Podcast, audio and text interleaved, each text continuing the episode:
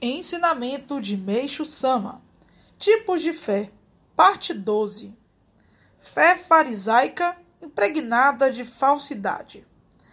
É quando o adepto aparenta fé, mas no fundo não reconhece a existência de Deus. É o tipo que engana facilmente os outros com sua lábia. Como Deus não permite tal abuso por muito tempo, a pessoa acaba sempre por se revelar e desaparecer. Diremos que a fé é verdadeira quando não corresponde a nenhum dos tipos que foram citados. Por Sama, em 30 de agosto de 1949, extraído do livro Alicerce do Paraíso.